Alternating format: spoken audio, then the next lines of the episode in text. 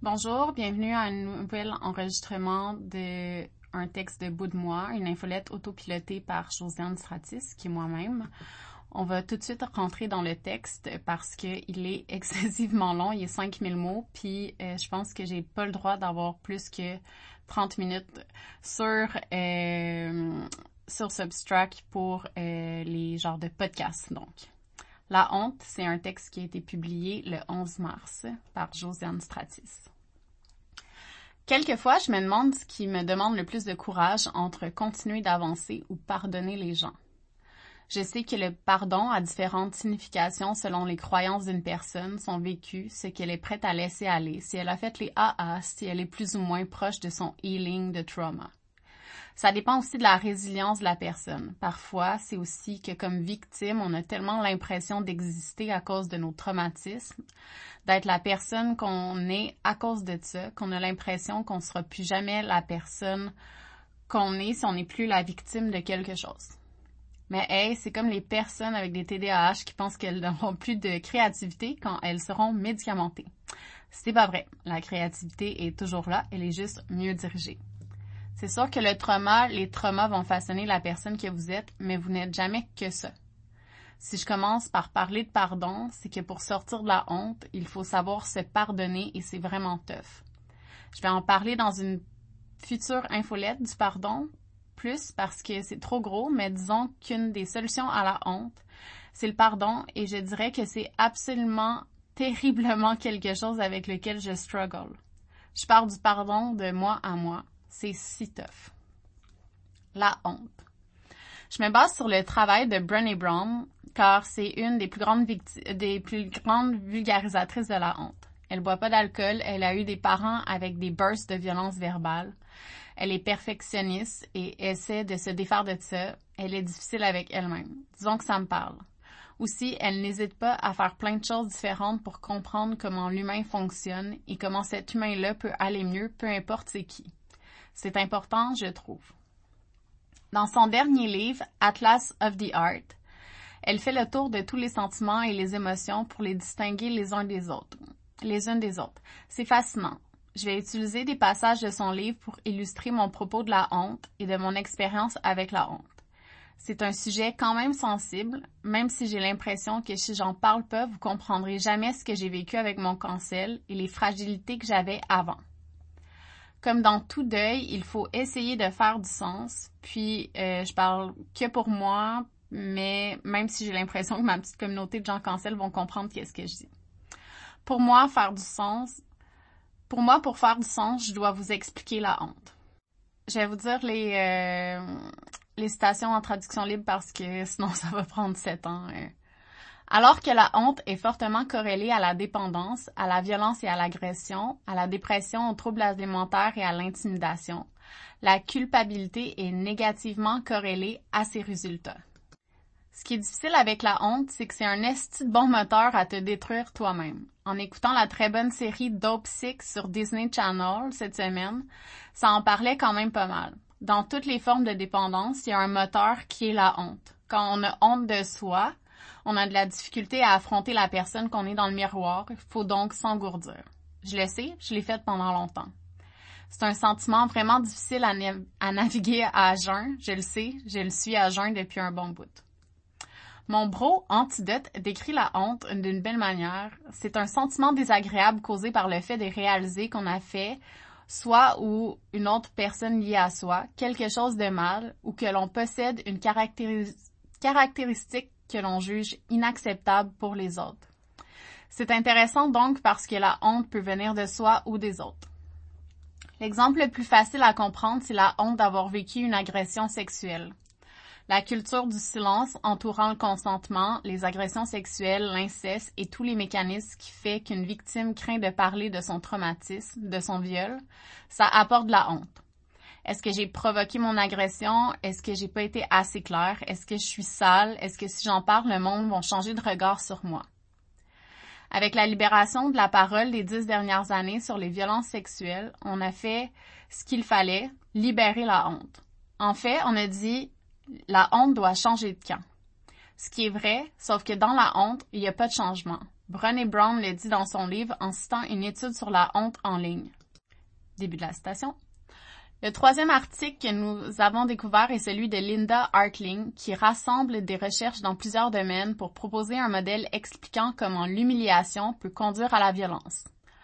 Hartling suggère que l'humiliation peut déclencher une série de réactions dont la douleur sociale, une diminution de la conscience de soi, une augmentation des comportements autodestructeurs et une diminution de l'autorégularisation qui mène finalement à la violence. Hartling et ses collègues affirment que l'humiliation n'est pas seulement la force la plus sous-estimée dans les relations internationales, elle peut être le chaînon manquant dans la recherche des causes profondes de l'instabilité politique et des conflits violents. Peut-être la dynamique sociale la plus toxique de notre époque. Ce lien entre l'humiliation et agression-violence explique en grande partie ce que nous observons aujourd'hui. Amplifiés par la portée des médias sociaux, la déshumanisation et l'humiliation des autres sont de plus en plus normalisées, tout comme la violence. Désormais, plutôt que d'humilier quelqu'un devant un petit groupe, nous avons le pouvoir d'esquiver quelqu'un devant un public mondial d'étrangers. Je sais que nous avons tous des convictions culturelles et passionnelles profondes, mais la honte et l'humiliation ne seront jamais des outils de justice sociale efficaces. Ce sont des outils d'oppression. Je me souviens avoir lu cette citation d'Elie Wiesel il y a quelques années et c'est devenu une habitude pour moi, même lorsque je suis en colère ou que j'ai, que peur.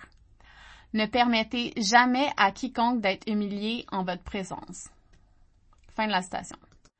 Ce qui est contre-productif avec ce système, si vous me permettez de parler de mon expérience, c'est qu'à la place d'identifier des émotions liées à une action, prenons encore une fois l'agression sexuelle. Donc, à la place de vivre de la colère, de la déception, de, de sentir que sa sécurité a été mise en jeu, à la place de vivre ces émotions désagréables, de trouver comment on fait comme société pour changer les choses, on se dit que si une personne nous a créé de la honte, faut se venger et que la honte soit sur cette personne-là. Début de la citation. Prendre plaisir aux échecs de quelqu'un d'autre, même si cette personne est quelqu'un que nous n'aimons pas vraiment, peut transgresser nos valeurs et conduire à des sentiments de culpabilité et de honte. Mais ne vous y trompez pas. C'est séduisant, surtout lorsque nous nous laissons entraîner par la pensée de groupe. Fin de la citation. J'ai jamais senti le besoin de nommer qui m'a agressé publiquement. J'essaie de faire attention, pas pour les préserver, mais parce que je sais que la colère des autres peut être dirigée vers ces personnes-là. Il y a que moi qui a souffert de ces agressions. C'est donc à moi de décider comment j'attaque ce problème-là, juste moi. Je considère aussi que ce sont des personnes qui peuvent changer si elles le veulent et elles ont le droit de vivre leur vie même si elles m'ont fait du mal. Je suis pour un système de justice dans la vie qui aide les gens à changer, pas juste les enfermer dans une prison en attendant. Je ne demande à personne de faire la même chose que moi, de penser comme moi, on a tous un chemin, mais selon mes valeurs, c'est important pour moi de le nommer. Je trouve juste que pour beaucoup de situations, c'est pas une solution viable à long terme de transférer la honte sur une autre personne. On a besoin d'un meilleur système de justice, oui, de plus de ressources en santé mentale, d'une meilleure éducation sur le consentement, de donner de l'agentivité aux femmes pour qu'elles se sentent en sécurité de mettre leurs limites. On a une conversation à avoir sur la consommation d'alcool. Il devrait y avoir plus de justice réparatrice que de justice punitive pour laisser aux gens l'espace d'apprendre et de changer. Je me suis pendant trop longtemps mêlée de la vengeance des autres quand ça ne fait pas partie de mes valeurs à moi. Les miennes à moi. On m'a aussi souvent poussé à réagir à des choses qui se passaient pour être une bonne personne et je considère que je n'ai pas respecté mes limites et celles des autres en écoutant ces personnes-là, en me forçant à faire des choses. J'étais en colère contre la vie. J'ai utilisé cette colère-là pour perpétuer un système dans lequel je baignais depuis l'enfance. No wonder que le chaos, filait like home. J'aurais pas dû et c'est sincèrement mon plus grand regret. Je dis que c'est mon plus grand regret parce que regretter quelque chose, c'est différent de la honte. La honte stigmatise, le regret, c'est quelque chose de plus actif. C'est plus facile de changer quand on peut identifier un comportement qui ne correspond pas à nos valeurs que de vivre un sentiment qui dirige vers le silence, l'effacement de soi et la déconnexion des autres. Début de la citation. La déception et le regret surviennent lorsqu'un résultat n'est pas celui que nous attendions, que nous espérions, que nous pensions qu'il se produirait. Dans le cas de la déception, nous pensons souvent que le résultat est interdépendant de notre volonté, mais nous apprenons de plus en plus que ce n'est pas le cas. Dans le cas du regret, nous pensons que le résultat a été causé par nos décisions et nos actions. Fin de la citation. Et encore une fois, je le répète, c'est selon moi. Vous n'avez pas à être d'accord avec ce que je dis.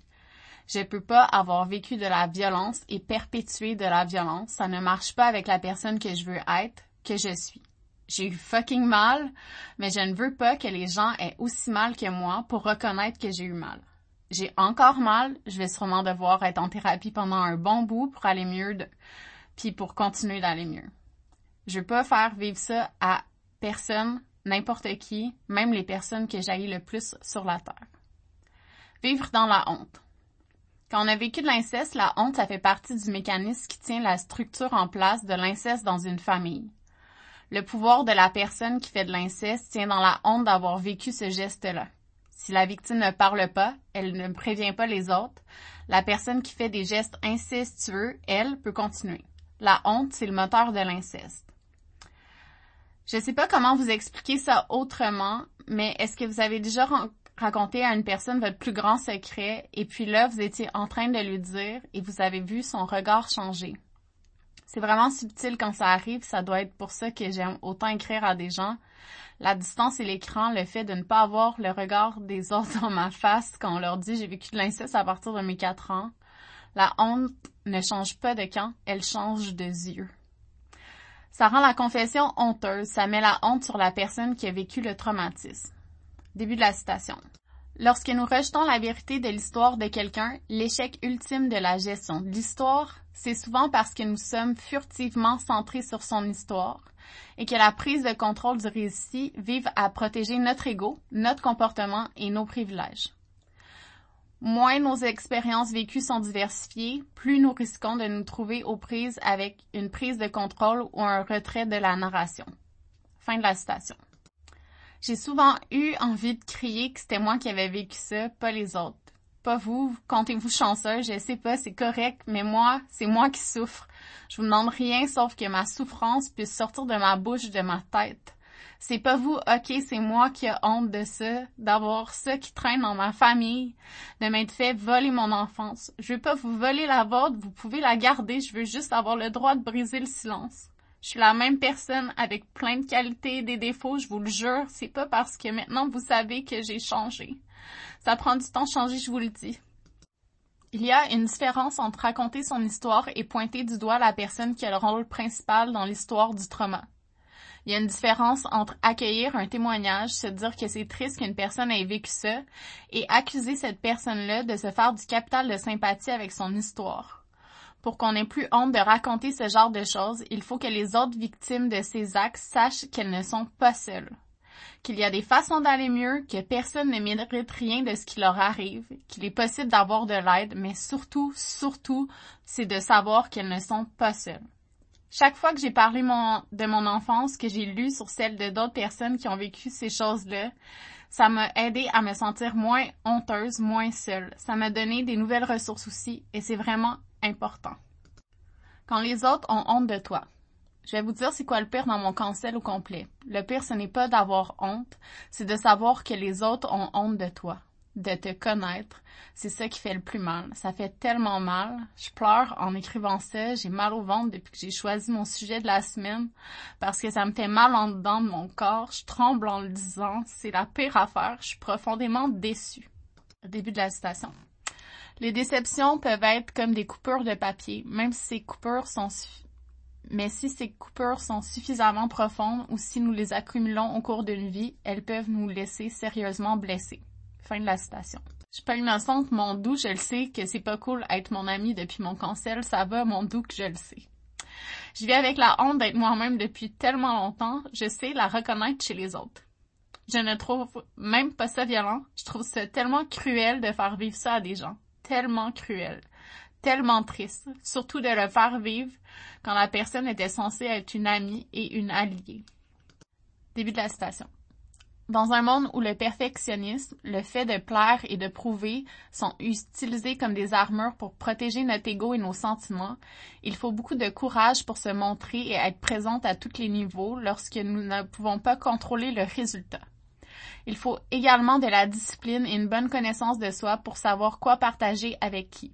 La vulnérabilité n'est pas un partage excessif, c'est un partage avec des personnes qui ont gagné le droit d'entendre nos histoires et nos expériences. La vulnérabilité n'est pas une faiblesse, c'est notre plus grande mesure de courage. Fin de la citation.